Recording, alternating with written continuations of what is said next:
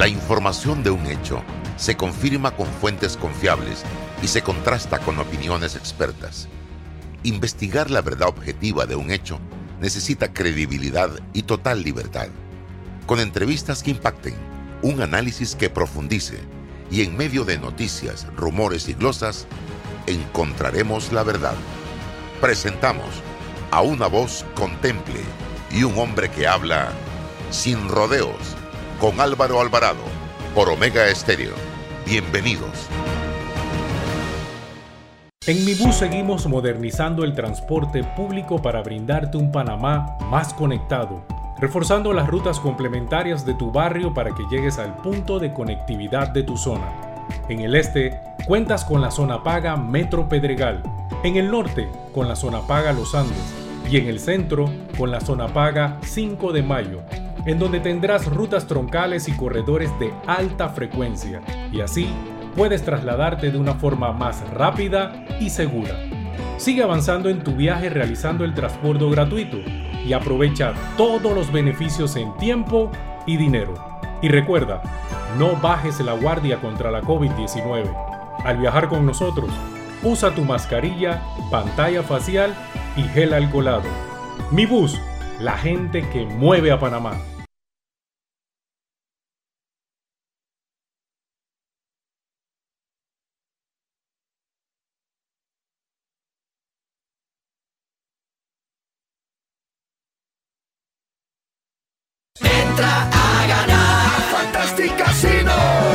Fantastic Casino, esta semana premiamos tu juego con bonos por jugar con más de 1750 a la semana por cliente. Miércoles y domingo desde las 10 de la mañana. Mañanas jubilosas con Malcolm Ramos. La tarima virtual con DJ en vivo desde las 4 de la tarde de miércoles a sábado. Llega septiembre y entra a ganar con sorteos en todos los Fantastic Casinos el viernes desde las 6 de la tarde. Y esta semana desde la tarima virtual, la presentación de Abdiel Núñez y Manuel de Jesús Abrego con el cubetazo a 5.95 más ITBM, presentando tu tarjeta Winner Club. Esta y todas las semanas el mejor entretenimiento lo tiene Fantastic Casino, los casinos más seguros de todo Panamá.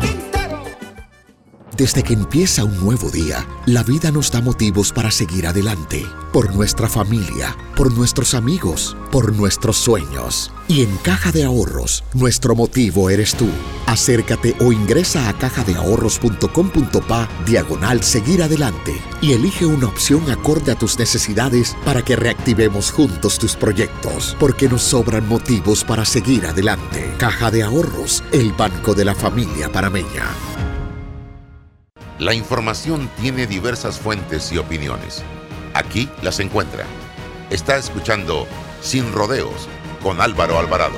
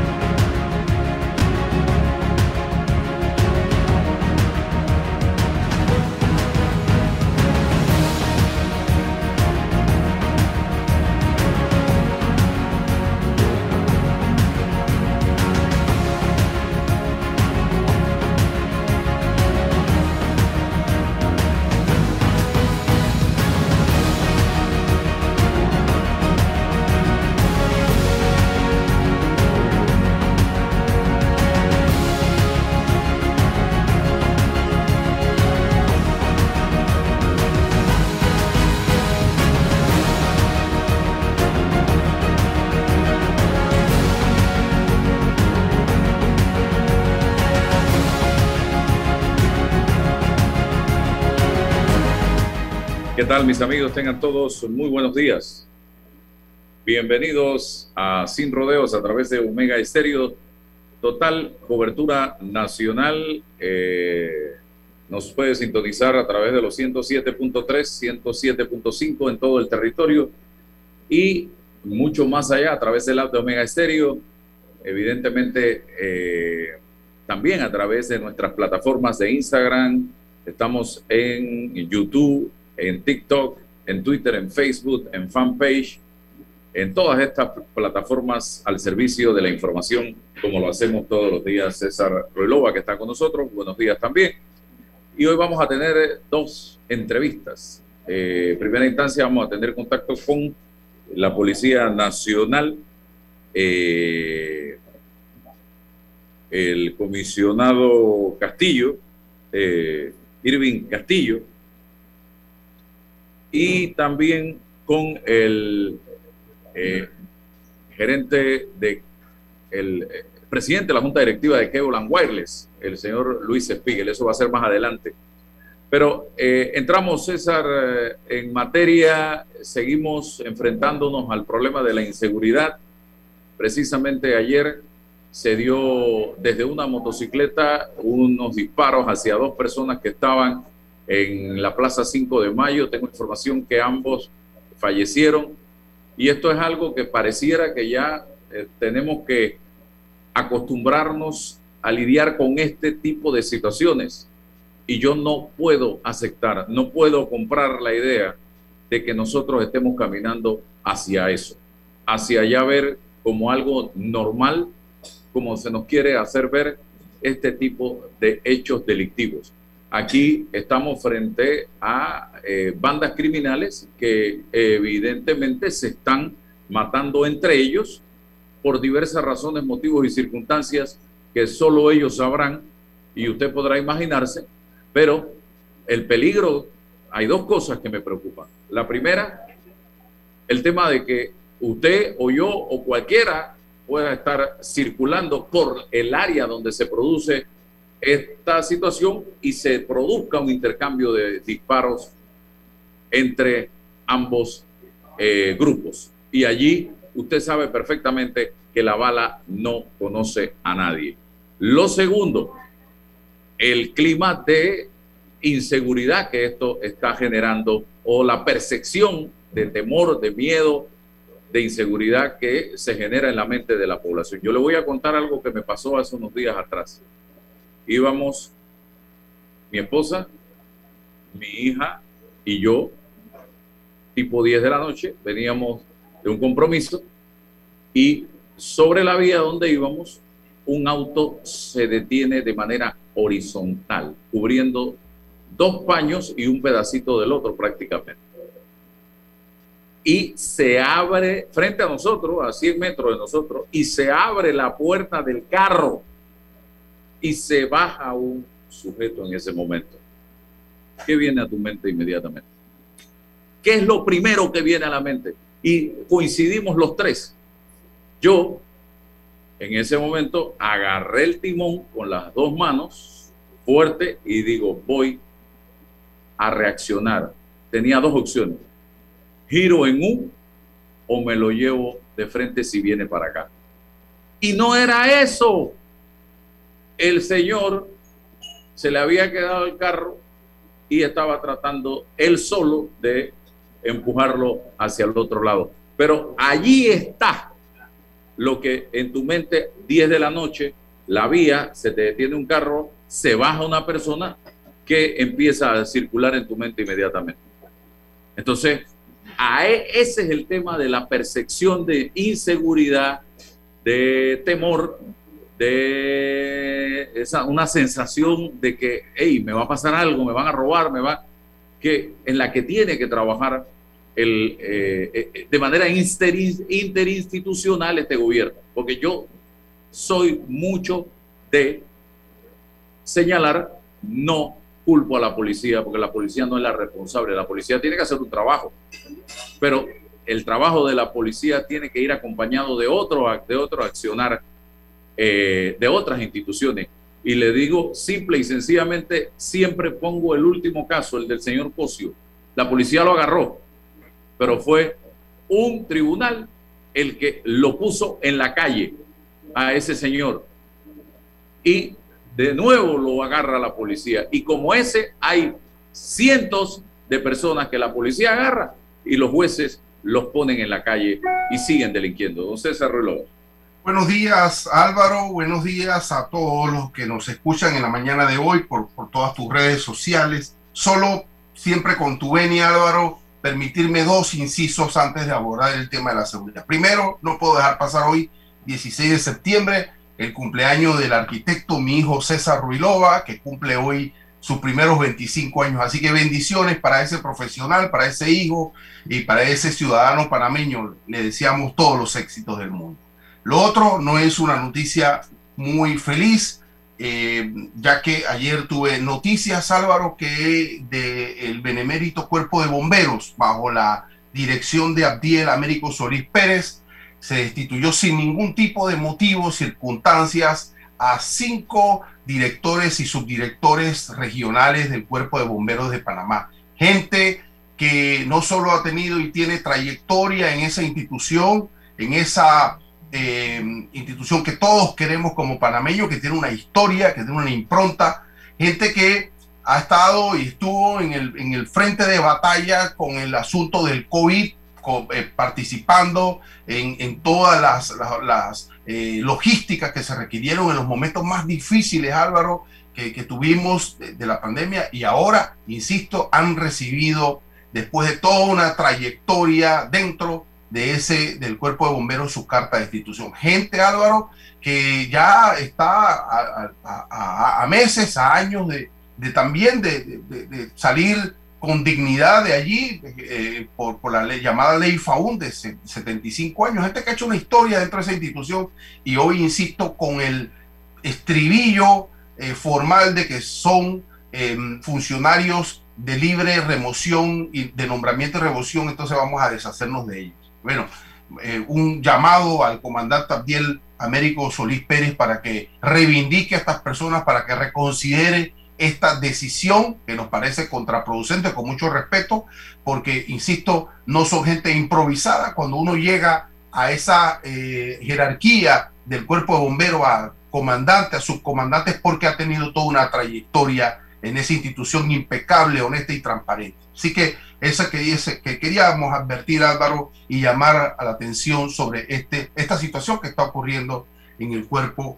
de bomberos. Lo otro, Álvaro, sí, lo has dicho, es una percepción de inseguridad en el país.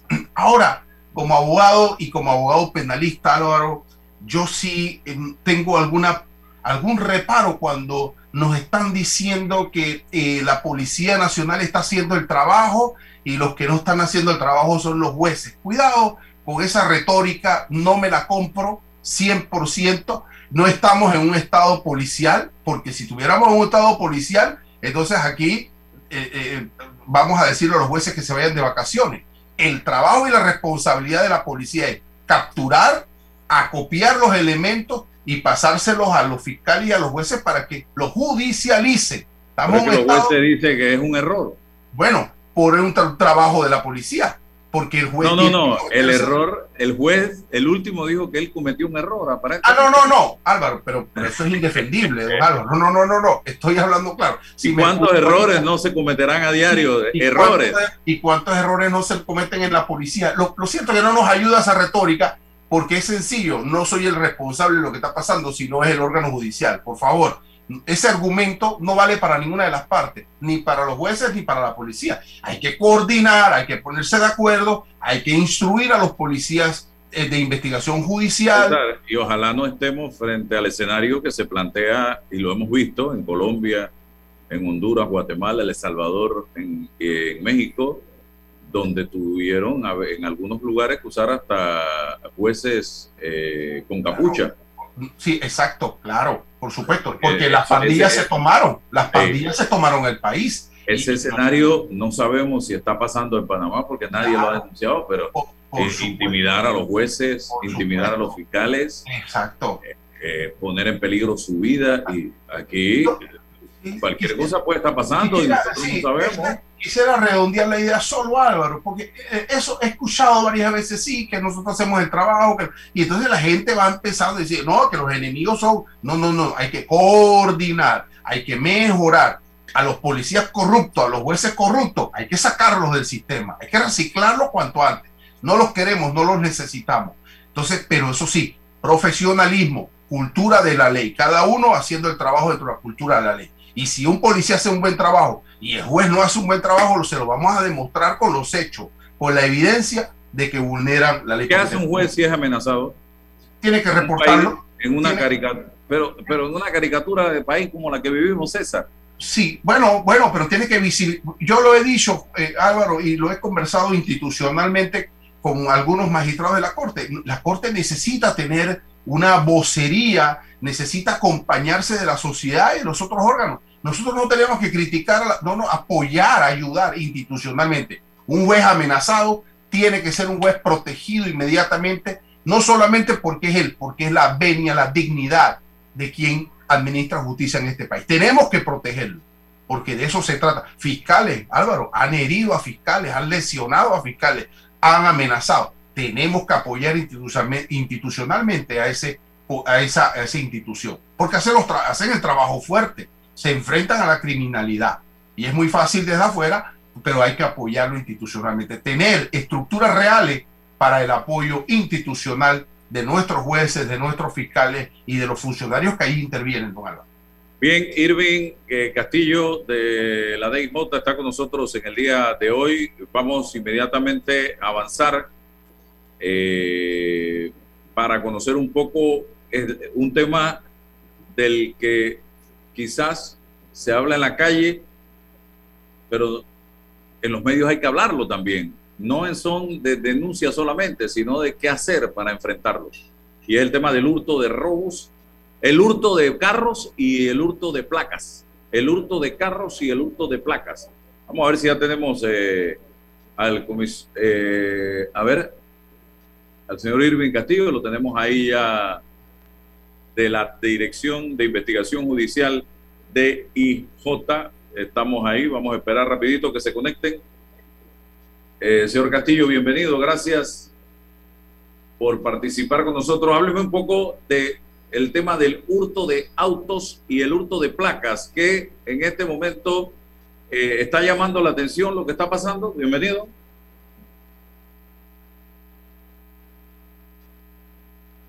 Señor Castillo, ¿me escucha? Bien, no tenemos eh, audio está conectándose con el audio. Vamos a ver con el señor Castillo de la Policía Nacional, Dirección de Investigación. en, la, anterior estructura del Ministerio Público existían dos fiscales especializados en hurto de autos. No sé si en la estructura de las fiscalías todavía eso existe o no, que es importante esa especialización, ¿no? Tengo, aprovecho porque tengo semanas de estar pidiendo una entrevista a comunicación del Ministerio Público con el procurador eh, Javier Caraballo para conocer el trabajo que viene realizando.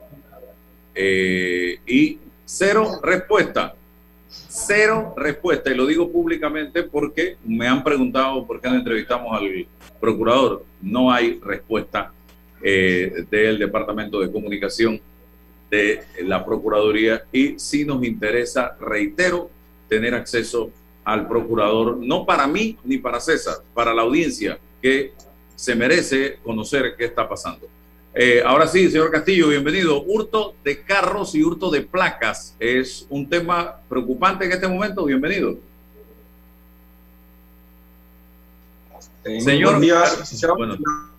Mayor de la Dirección de Investigación Judicial eh, referente al tema de robo y hurto de autos, eh, la Policía Nacional viene ejerciendo un trabajo fuerte referente a ese tema.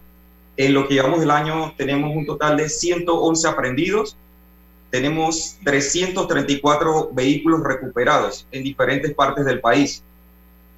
El enfoque nos habla referente al tema de las placas. Inmediatamente cuando se genera una situación que una persona le haya hurtado su placa, debe presentarse al Ministerio Público a interponer la denuncia para poder tener una, una trazabilidad de que cuando esa placa se encuentre en otro delito, ya tengamos un, un, soporte, ¿verdad? De que esa persona no está vinculada a ese hecho criminal. ¿Cómo es el modus operandi en el caso de el robo de carros? ¿Qué mecanismos se están utilizando en este momento? ¿O es descuido de la gente de dejar el carro abierto, por ejemplo? Hay muchas, muchas estrategias que están implementando estos grupos criminales, ¿verdad? Eh, ejemplo, lo que tenemos ahorita es el tema de que le llaman por un acarreo para X lugar y cuando llega a ese punto despojan a la persona del vehículo. Pero ¿qué resulta? Que no conoce a esa persona, es un cliente que le llegó de allá para allá. Esa es una modalidad.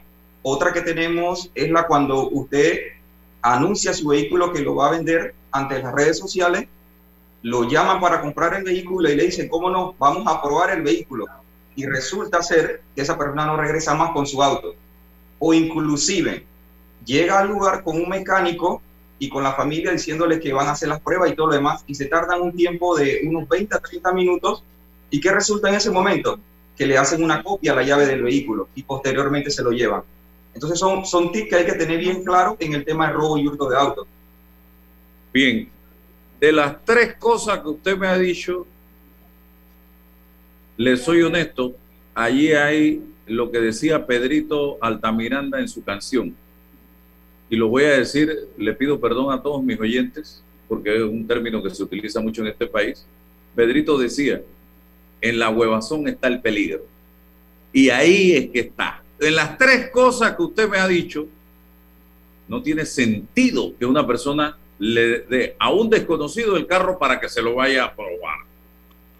Ni que te dé, o sea, lo que usted ha dicho, eh, tenemos que ser, oye, tenemos que tener más chispa. Los panameños siempre hemos sido vivos. Entonces aquí estamos jugando muertos, sencillamente, don César. Pero es que, es que es literal, en la huevazón está el peligro, no hay que, no hay que, ahí está pero esa es una modalidad.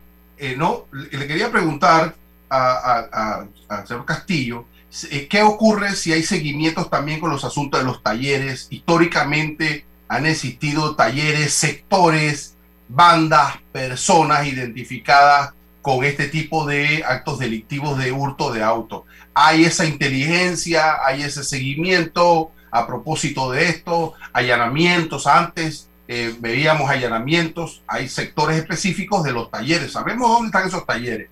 Em, eso por una parte. Lo otro, si la modalidad es luego del, apoderamiento del vehículo es eh, deshuesarlo, así que creo que se llama, o venderlo o, llevarlo a otro o sacarlo del país, ¿por dónde anda la cosa?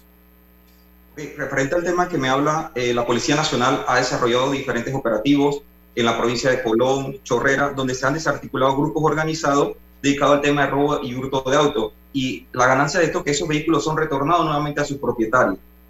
De igual forma, el tema de que si son deshuesados o no, en muchas ocasiones esos vehículos se recuperan completos, ¿verdad? Porque hay un tema de una interacción de que la Policía Nacional a través de los canales genera una alerta a nivel nacional. Inmediatamente el vehículo es robado, hurtado, aparece en todos los sistemas donde en cualquier momento una unidad policial pueda verificarlo y le va a salir que tiene un reporte de hurto o de robo. Entonces, a, raíz de, a razón de eso, estos grupos en los últimos meses han disminuido, ¿verdad? Eh, referente a, a, los golpes contundentes que se le ha dado a estas estructuras criminales. ¿Han existido, le han dado seguimiento a los casos procesales, a las condenas, si ha ocurrido con personas? Eh, igual la reincidencia de personas en este tipo de, de actos eso ha existido. Eh, y otro, otro, otra pregunta, em, una orientación para la gente, luego inmediatamente que se percatan de que le hurtaron el vehículo por cualquiera de las modalidades, ¿qué consejo inmediatamente ustedes le, le ofrecen? Ok, lo, lo, primero que debe hacer es estar claro de que dónde dejó su vehículo, porque en muchas ocasiones pasa que no recuerdan dónde lo dejó, interponen una denuncia inmediatamente y después al rato se recuerdan que el vehículo estaba en X lugar. Es lo primero. A diario es lo primero. Entonces, ¿qué resulta? Que eso acumula al sistema muchas denuncias y en realidad no fue realmente ni un hurto ni un robo, nos abulta la estadística. Pero si de ser así se, se da un evento, inmediatamente presentarse al Ministerio Público, interponer la denuncia y comunicar a la Policía Nacional. ¿Por qué razón? Porque eso es una cadena inmediatamente. Hay demasiados grupos ahora mismo organizados que tiene la policía para contrarrestar a estos grupos. Oiga, ¿para qué usan la placa? Y me perdona. Bien, en muchos de los casos, si se hurtan una placa, probablemente la puedan utilizar para un vehículo similar o puedan utilizar para cometer otro delito. Por eso es que hay que estar puntual en algo. Inmediatamente, si la placa de su vehículo ha sido hurtada, el reporte inmediatamente al Ministerio Público. ¿Para qué? Para salvaguardar responsabilidades. Otra, están utilizando el, eh, porque en una época se habló de que clonaban las eh, los dispositivos de alarma para abrir carros, estos aparatitos.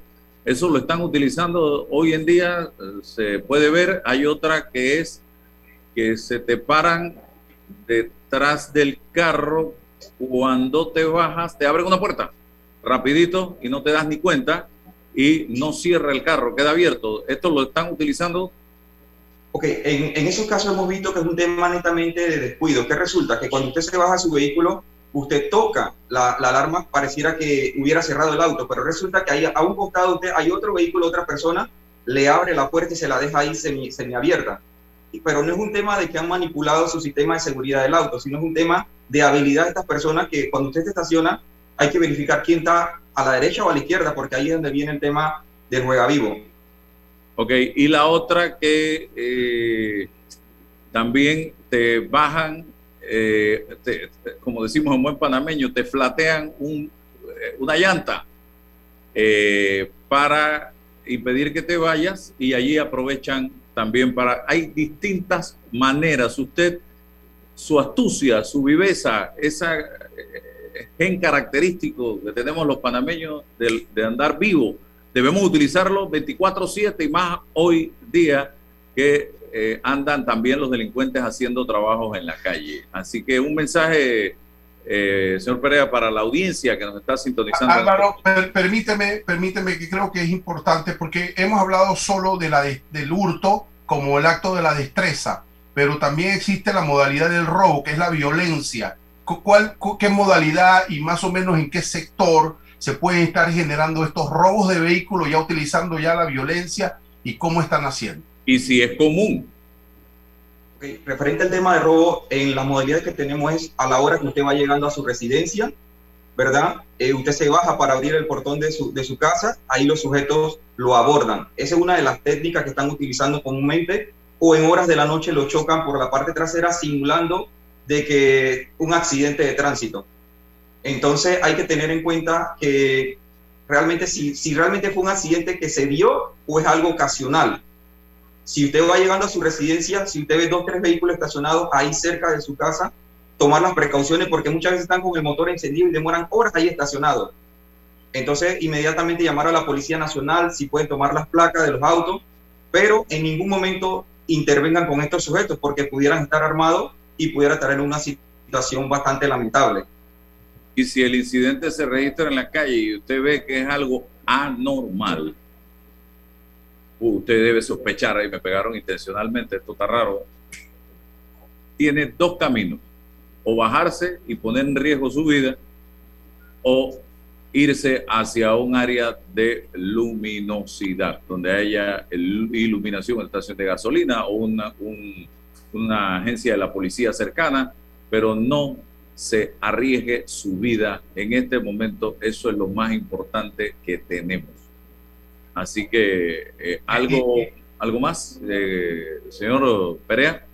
Sí, darle una recomendación a la ciudadanía que interpongan las denuncias pertinentes cuando se dé un tema de un robo o hurto de un vehículo. ¿Por qué razón? Porque eso es algo fundamental para nosotros poder comenzar a judicializar a estos grupos. Si usted no denuncia su vehículo, deja que eso pase por alto y se encuentra en otro delito, entonces ya es un tema de una investigación que vaya en contra del propietario de ese auto lo correcto es que inmediatamente se dé el robo o el hurto y te ponga la denuncia ante el Ministerio. A un amigo le robaron la, la, defensa delantera, todo el caparazón. Te lo robaron y eso lo usan para venderlo como pieza para eh, vehículos iguales. Y, tú, Álvaro, que dejas los carros que no te acuerdas dónde los dejas, tú compras cuatro o cinco carros y los dejas en los lugares donde tú frecuentas para que ya no tengas ese problema. Otra, otra que está pasando también con estos eh, modernización en el mundo tecnológico que estamos viendo, que los carros, eh, ahora tú no tienes que meter llave y a la gente se le olvida y se bajan y lo dejan arrancado.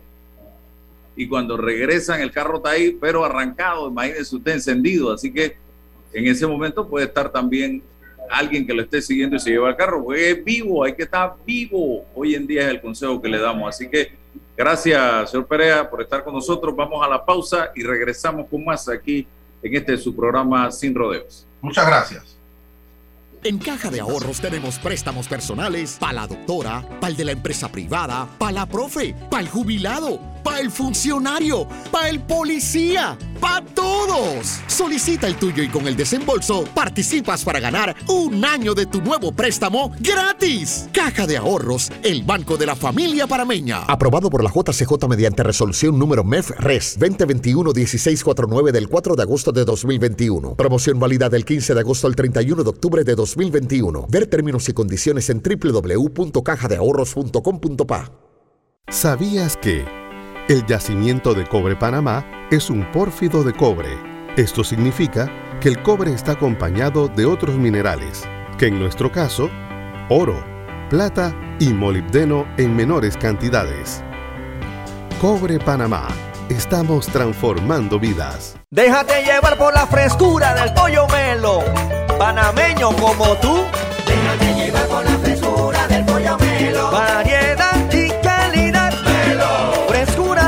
Altos estándares. la calidad es una promesa. Para llevarte el pollo melo siempre fresco hasta tu mesa. Déjate llevar por la frescura del pollo melo. Por su sabor y calidad lo prefiero. Déjate llevar por la frescura del melo. Estimado usuario, evita sanciones. No te quites la mascarilla ni la pantalla facial. No ingieras alimentos y ningún tipo de bebidas dentro de trenes y estaciones. Respeta las normas. Cuida tu metro. Entra a ganar Fantastic Casino. Mejor entretenimiento. Más de 500 mil en premios. Aquí te llevas lo que quieres y escoges lo que quieres.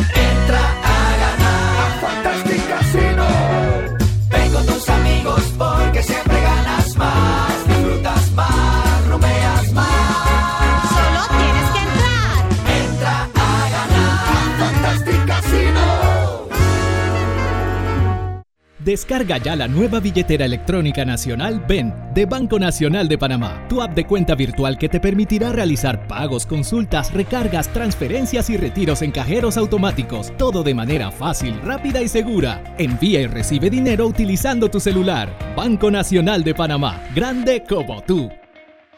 En Mi Bus seguimos modernizando el transporte público para brindarte un Panamá más conectado, reforzando las rutas complementarias de tu barrio para que llegues al punto de conectividad de tu zona. En el este, cuentas con la zona paga Metro Pedregal, en el norte, con la zona paga Los Andes, y en el centro, con la zona paga 5 de Mayo, en donde tendrás rutas troncales y corredores de alta frecuencia, y así puedes trasladarte de una forma más rápida y segura. Sigue avanzando en tu viaje realizando el transbordo gratuito y aprovecha todos los beneficios en tiempo y dinero. Y recuerda, no bajes la guardia contra la COVID-19. Al viajar con nosotros, usa tu mascarilla, pantalla facial y gel alcoholado. Mi bus, la gente que mueve a Panamá. Oye, ¿tú ya te vacunaste? No, aún lo estoy pensando. Pero si las vacunas son una esperanza de volver a una vida normal y salvar vidas. Hoy desde Panama Ports queremos enviarle un mensaje a los panameños. Vamos todos a vacunarnos como un país que quiere salir adelante, con positivismo y buena actitud. Por eso, ponle el hombro al COVID-19 para que juntos podamos salir adelante. Presta atención a los lugares y días donde estarán vacunando. Panama Ports, 25 años unidos a Panamá. Bueno, me voy a comer con una estrella. Mm. Espérate, ¿y tu esposa sabe? Claro, ella sabe que la estrella del sabor es American Star. Y por eso en la casa comemos delicioso. American Star, el tasajo, jamón, chorizos y embutidos más suaves, económicos y con el sabor que le gusta a todos. ¡Oh! ¿Me invitas a conocer esa estrella? Busca la estrella roja y azul American Star, la estrella de tu cocina. Hay un delito que va en aumento, que se aprovecha de la buena fe de los ciudadanos. Yo estoy aquí construido, aquí en mi carro solamente suyo y mi persona. Entonces creo que usted me diga, ¿tiene el dinero completo o tiene usted un abono? Que realiza estafas por medio del comercio electrónico y que suplanta tu identidad. Ese es el ciberdelito, con un aumento del 225% en el primer trimestre, convirtiéndose en el delito con mayor incidencia en el último año. Estos grupos de crimen organizado generan 20 mil dólares diarios aproximadamente al cometer estos delitos. Si alguien te solicita dinero por redes sociales, antes de depositar, llama a esa persona y confirma la información. El ciberdelito es real. Denúncialo al 507-2988 o al 104. Un mensaje de la Policía Nacional, el Ministerio Público y esta emisora. Desde que empieza un nuevo día, la vida nos da motivos para seguir adelante, por nuestra familia, por nuestros amigos, por nuestros sueños. Y en Caja de Ahorros, nuestro motivo eres tú. Acércate o ingresa a cajadeahorros.com.pa diagonal seguir adelante y elige una opción acorde a tus necesidades para que reactivemos juntos tus proyectos, porque nos sobran motivos para seguir adelante. Caja de Ahorros, el banco de la familia parameña.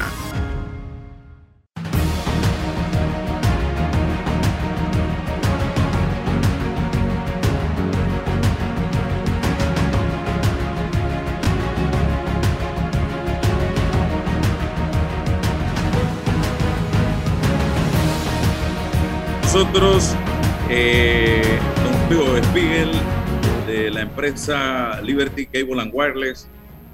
Eh, ayer, primero que todo, bienvenido. Ayer se Gracias Álvaro y bien, gracias a César. Ayer se dio una notición, no una noticia, eso en materia periodística es una notición. Y son el tipo de noticias que necesita el país en este momento al que nos estamos enfrentando. And Wireless Panamá anuncia su intención de adquirir las operaciones de Claro Panamá por 200 millones y me gustaría saber un poco resumido en qué consiste esta notición y acto seguido, allí pegadito, por qué el título de anuncia la intención de adquirir o ya adquirió. Explíqueme eso. Sí, buenos días eh, Álvaro, César y a todos los que nos escuchan el día de hoy. Eh, y gracias por darnos la oportunidad de poder brindar los detalles de, un tema tan técnico. Lo primero es Cable and Wireless Panamá eh, es una empresa que nace en el año 1997, producto de la privatización de la empresa de telecomunicaciones estatal Intel. El método que, que Panamá utilizó fue uno de una privatización mixta. Panamá retuvo el 49%, los trabajadores del en entonces Intel y hoy en día Cable Wireless tienen el 2% y la compañía operadora que en su momento era Cable Wireless y hoy es Liberty Latin America el 49 el 49%. Con lo cual esta es una empresa panameña con una composición accionaria del Estado, los trabajadores y un operador internacional de clase mundial. Y la transacción la anuncia Cable Wireless Panamá, o sea que es Cable Wireless, una empresa panameña adquiriendo otra empresa que en este caso es Claro. Nosotros aprobamos en junta directiva el martes 14 eh, de forma unánime todos los accionistas y después la junta de accionistas de forma unánime y finalmente firmamos con la contraparte un acuerdo de compra. Un acuerdo de compra que se ampara en una ley que discutimos en su momento, Álvaro, que era, recuerdas, la que, estábamos discutiendo en la Asamblea eh, y con todos los operadores y en todos los medios de comunicación, la posibilidad de pasar de cuatro operadores a tres operadores, como lo, lo acaba de hacer Estados Unidos. Estados Unidos acaba de pasar de cuatro operadores a tres operadores y hay una, una gran cantidad de ejemplos y podemos entrar un poquito más en detalle en por qué está pasando eso. La ley 36 lo que, lo que indica es que una vez que se llegue a ese acuerdo de compra, eh, Acodeco tiene que hacer su respectivo análisis. Entonces nosotros no podemos eh, formalizar o cerrar la transacción de compra de Claro Panamá hasta que no hayamos eh, recibido la aprobación de Acodeco. Por eso se anuncia que llegamos a este acuerdo y que vamos a empezar el proceso con Acodeco de brindarle toda la información para que haga su debido análisis. Una vez que eso concluya y obtengamos la aprobación de Acodeco, nosotros eh, concretaremos la, transacción y estaremos de vuelta aquí anunciándoles eh, lo bueno y lo mejor que traeremos ya en esta compañía adquirida por Kevin Panamá. Esto significa que el Estado, que somos todos, es o va a ser dueño, en la medida en que esto se consolide, del 49% de esa empresa también. Mira, si recuerdas cuando empezó la pandemia, eh, nosotros le hicimos tres promesas al, al, país. La primera era mantener a nuestro equipo sano y es una de las tareas más difíciles. La segunda, y sabes que sufrimos bastante, hemos sufrido bastante con el tema de mantener a nuestros clientes conectados. Un aumento importantísimo, eh, tuvimos que abrazar los métodos digitales y la verdad es que nosotros y toda la industria sufrió muchísimo y no vamos a descansar hasta llegar a brindarles el servicio que merecen con los estándares ahora en la pandemia. Pero el tercero era mantener una salud financiera en un mundo donde mantuvimos a nuestros clientes conectados con planes solidarios sin que tuvieran que pagar, un impacto importante en las finanzas de la compañía, pero logramos manejarlo de una forma que nos permita concretar eh, esta, esta transacción en este momento. Le repito, entonces, puntualmente, como es que Wireless la que adquiere, claro, es, el Estado tiene 49%. Bueno, como tenemos esa, como, como logramos mantener eso, lo que estamos haciendo es que ni el Estado panameño, ni Liberty, ni los trabajadores van a tener que poner eh, dinero, ni se van a diluir, ni podríamos hacerlo. Si se hubieran tenido que diluir, no, no, la ley no nos permitiría eh, realizar esta transacción. El, equipo de, de, nosotros lo que ha hecho es que vamos a poner, dependiendo de cuándo se cierra la transacción, eh, del propio flujo de caja de la compañía, y ya anunciamos nuestra intención de ir a la banca local, eh, porque esto es otra de las apuestas que estamos haciendo, es que sea una transacción no solo que sea panameña, sino que sea financiada por la banca local para que también se beneficie eh, de eso, por lo cual yo concuerdo con lo que tú dices, que al día de ayer fue, fue una notición, esto es una apuesta de una empresa mixta donde todos los panameños somos socios con los, los, trabajadores, en la cual estamos asociados con una empresa de clase mundial que le estamos apostando a la República de Panamá eh, y que vamos a echar para adelante. Estoy seguro que vamos a echar para adelante. El nivel de inversión que está comprometiendo la empresa como resultado de esta adquisición. Bueno, después que nosotros concretemos la adquisición por los 200 millones de dólares, nosotros ya estamos estimando que la unión de las dos redes, el aumento en la cobertura para poder conectar a los no conectados y, la, y abrazar las nuevas tendencias tecnológicas e de innovación, como lo son seguir expandiendo nuestra moderna red de fibra óptica y, e implementar 5G eh, va a ser por, el, por alrededor de 500 millones de dólares en los próximos años. Julio, un mensaje de tranquilidad para la fuerza laboral de Claro, que ahora mismo insisto que puede haber algún grado de nerviosismo con su estabilidad laboral. ¿Un mensaje para ellos? Sí, mira, lo, lo, son, yo, si me dan la oportunidad, yo lo vería desde tres puntos de vista. Lo primero es que hoy, en este momento, Claro Panamá sigue operando de la misma forma que estaba operando el martes y lo seguirá haciendo hasta que se concrete esta transacción.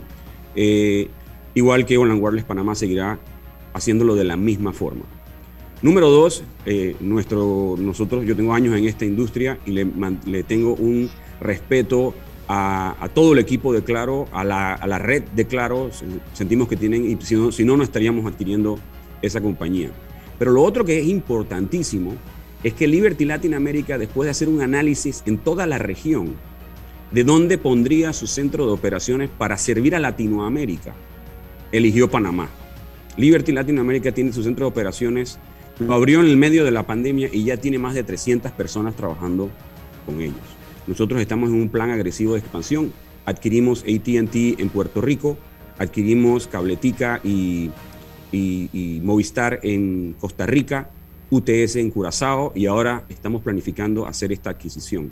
Pero todo, como los servicios, los servicios para la región vienen de Panamá, la cantidad de talento que nosotros necesitamos, que tenga pericia en telecomunicaciones, en sistemas de información, en estructuras legales para telecomunicaciones, en finanzas para telecomunicaciones, eh, el reto en ese momento de convencer a Liberty que fuera en Panamá era la cantidad de talento que podíamos tener. Así que yo creo, pues no creo, estoy convencido que no habrá un solo panameño que tenga conocimientos en este rubro que, que, no va a poder tener trabajo.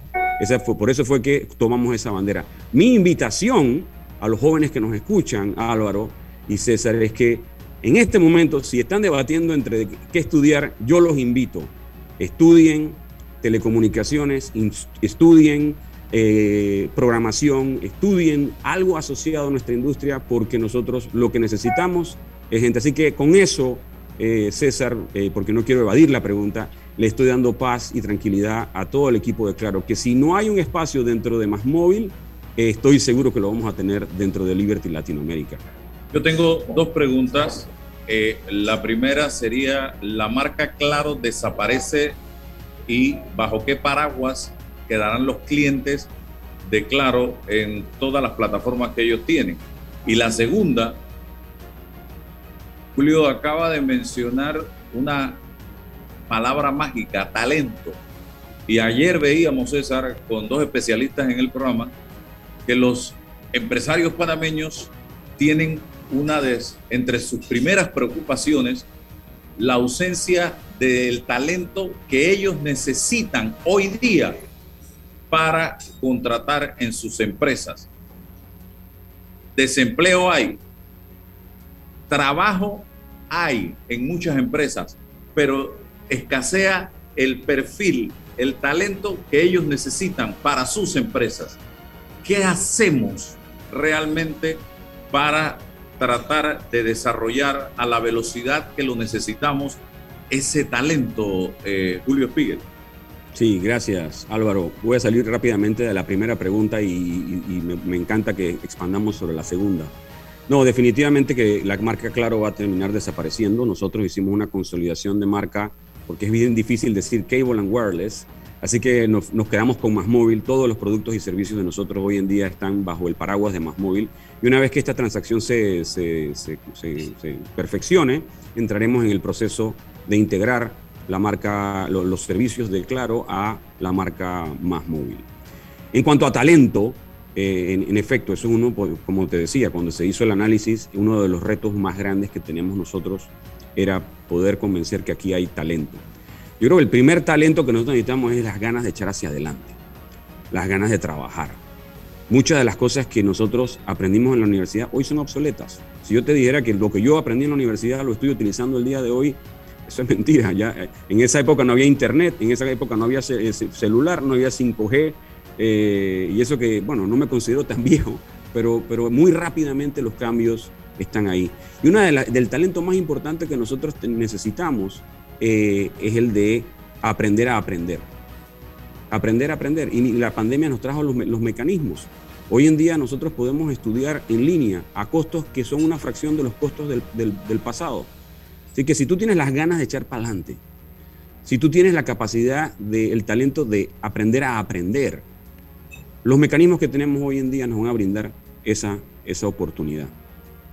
Yo creo firmemente en el tema de las pasantías, que son parte de aprender a aprender y hasta de desaprender un poco lo que te enseñan en, hoy día en algunas universidades que ya quedó en el pasado. Así es. Entonces, eh, hoy, por ejemplo, el caso de mi hijo está haciendo una pasantía en una empresa de comunicación y allí es que realmente estaba aprendiendo eh, lo que es la calle. Me pasó a mí en el periodismo. Yo lo que aprendí, realmente lo aprendí en la calle. Entonces, conversaba con el presidente de la Cámara de Comercio, José Ramón de Casas, unos días, y la Cámara está muy enfocada en este momento en desarrollar un importante proyecto con todos sus socios en materia de pasantías. Y, e invito a la empresa Cable a que se sume también a esto. Me imagino que ustedes lo hacen, porque yo creo que en la medida en que todas las empresas comiencen a trabajar la pasantía, en esa misma medida, esas son las, las escuelitas que necesitamos para ir formando rápidamente al talento. Mira, así como tú lo dices, porque es cercano a ti por tu hijo, es cercano para mí por mi hijo, porque están empezando en el, en el tema laboral. Los dos en este momento están en pasantías. Eh, y es esa pasantía la que pone esa primera línea en tu hoja de vida. Y como yo siempre les digo a ellos, nadie, es mucho más difícil conseguir un trabajo sin trabajo. Así que esperar ese trabajo que es el que tú estás soñando, hey, empecemos desde el que te dan, que puede ser una pasantía. Nosotros en Cable Wireless tenemos pasantías y de hecho, producto de la pandemia, estamos relanzando nuestro programa de pasantías para que se acople eh, inclusive a las nuevas condiciones de trabajo nosotros, como te decía, lo que, lo que yo eh, eh, hemos hablado en el pasado, Panamá tiene todas las condiciones por la fibra óptica que tiene, por la cantidad de, compañías como Liberty, como Millicom, como Dell, como Google, etcétera, que están en Panamá eh, por la fibra óptica que pasa por el medio del canal, que está amparado por un tratado de neutralidad, por la cantidad de centros de datos. Panamá tiene la capacidad de, así como lo es en el, tema aéreo con el aeropuerto de Tocumen y Copa, y así como lo es con los puertos y el canal, así mismo lo puede llegar a ser un hub digital para Latinoamérica y por qué no para el mundo. Cuando eso ocurra, el reto más grande que vamos a tener es que vamos a necesitar más personas que quieran trabajar en esta industria. Y, antes de que César, un error que se ha cometido histórico es en algunas empresas al pasante ponerlo a hacer mensajería, a recoger papeles. Estás cometiendo un gran error porque no estás formando a un profesional allí. Si haces una pasantía en un restaurante, te tienen que poner a lavar platos, te tienen que poner a cocinar, te tienen que poner a servir, te tienen que poner a limpiar. Si estás en telecomunicaciones, tienes que aprender de la industria en la que tú estás. Eh, en efecto, no, las pasantías que nosotros hacemos bajo ninguna circunstancia eh, tienen ese, ese matiz. Que tengas que sacar fotocopias y que tengas que llevar papeles como todos nosotros, está bien, pero que el fondo del, del aprendizaje sea lo que de verdad estamos ejecutando para que vayan construyendo su, su hoja de vida y que les permita acumular conocimiento.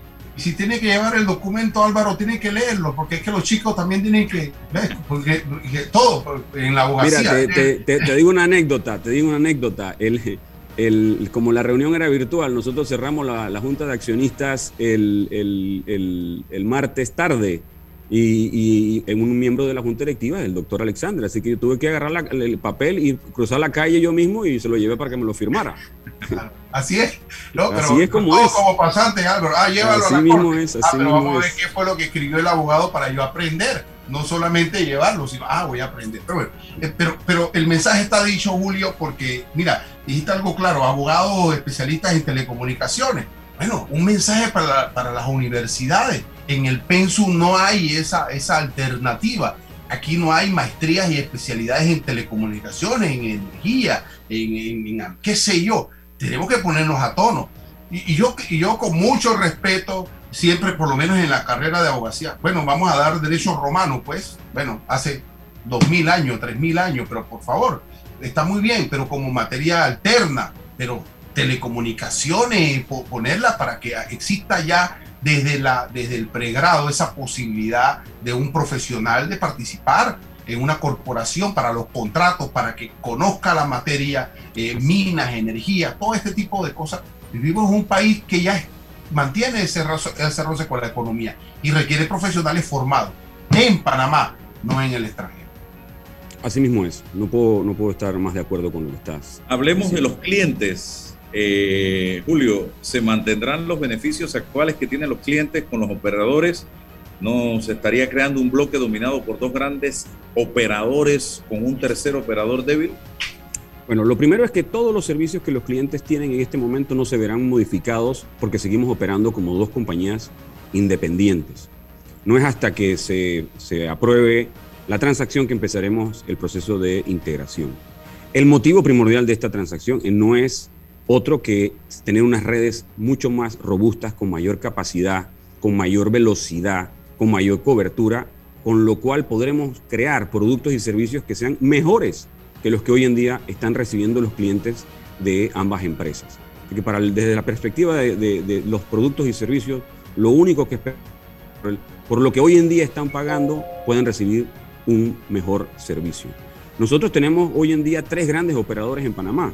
Eh, Tigo, que, es Millicom, y nosotros, que tenemos a Liberty detrás de nosotros, eh, y Digicel. Son tres empresas eh, importantes con un, renombre internacional con las cuales en distintos mercados nosotros competimos. Eh, así que estoy seguro que estas tres compañías vamos a, vamos a competir aguerridamente para ganarnos con sudor y esfuerzo y brindándoles el servicio que ellos necesitan a esos clientes panameños que son leales, pero también son, como debe ser, muy exigentes. Julio, la CEP, el papel de la CEP en esta como regulador, eh, ¿qué, qué- qué intervención tiene, mantiene? Bueno, recuerda que como estamos amparados por la ley 36, quien reglamentó la ley 36 fue ACEP. O sea que el marco eh, regulatorio ya está establecido en la reglamentación de esa, de esa, de esa ley. En el reglamento es ACEP el que de- de- de- decidió que quien debe pasar por el proceso de aprobación por temas precisamente de los que mencionó Álvaro, que es competencia y, servicio al cliente. Eh, entonces, eh, es que tenemos que pasar por ese proceso. Una vez que, que Codeco lo apruebe, ya el marco de aprobación de ACEP ya, ya, ya tiene el, el, sello. Lo que vendrá después sería eh, tener una discusión amplia, como todos los países los están teniendo, sobre el tema de espectro. Bien, voy a tirar una recta. A ver, la estoy esperando. Si hay un noviazgo entre Tigo y Digicel que va al juzgado y se casan o se, se juntan o lo que tú quieras, la misma situación pudiera darse de la de Claro con eh, Cable Warner. Bueno, la ley 36 lo que antes de la ley 36 no era factible que hubiera una transacción de este tipo.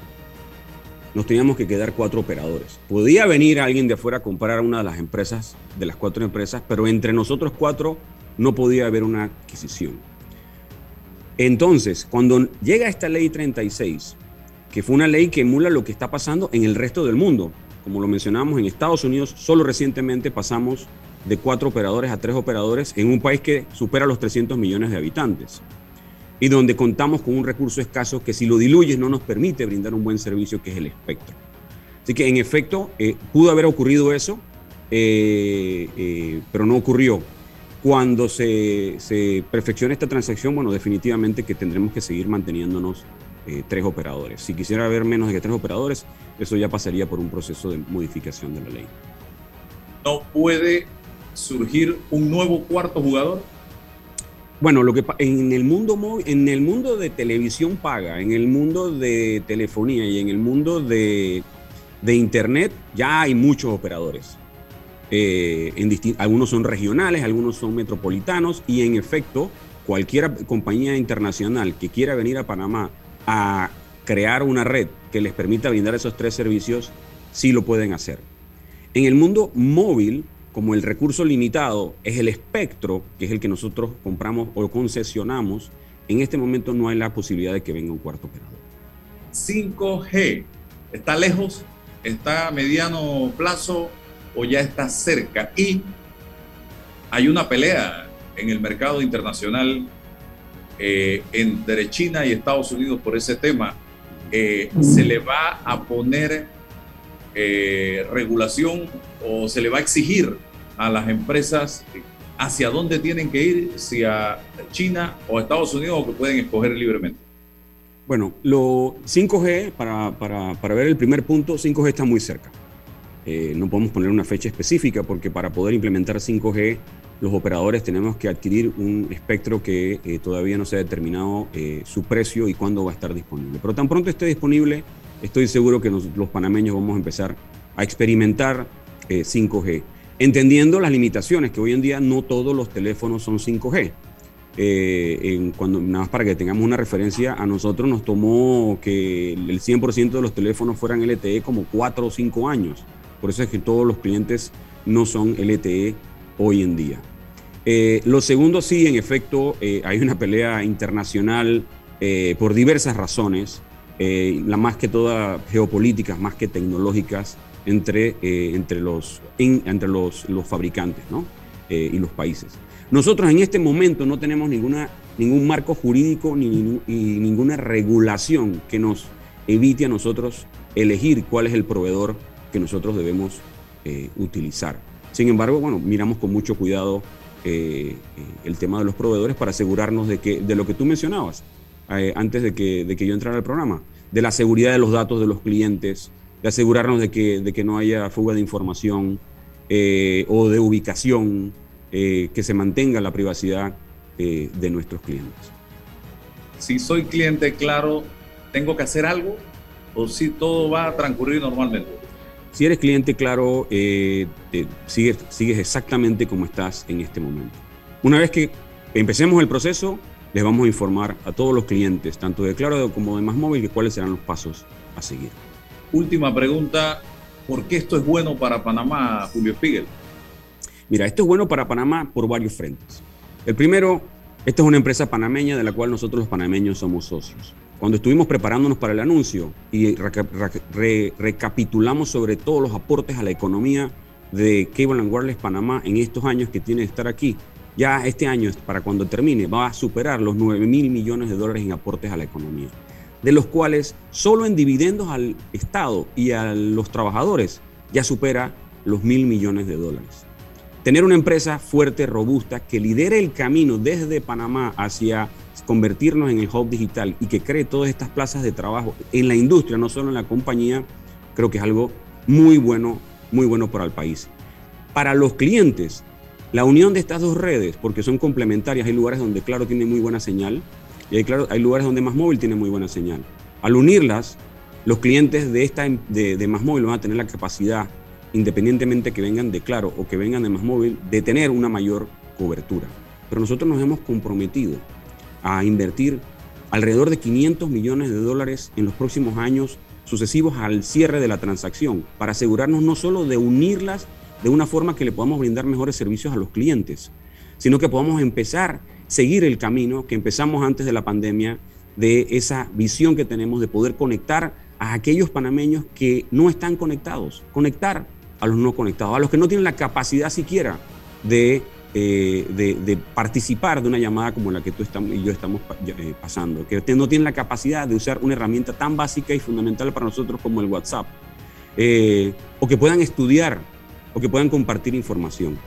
Esas son las razones por las que nosotros creemos que esto es una, gran, una gran noticia para el país. Y como te dije, además la vamos a financiar con la banca local poniendo el dinero de todos los panameños a circular.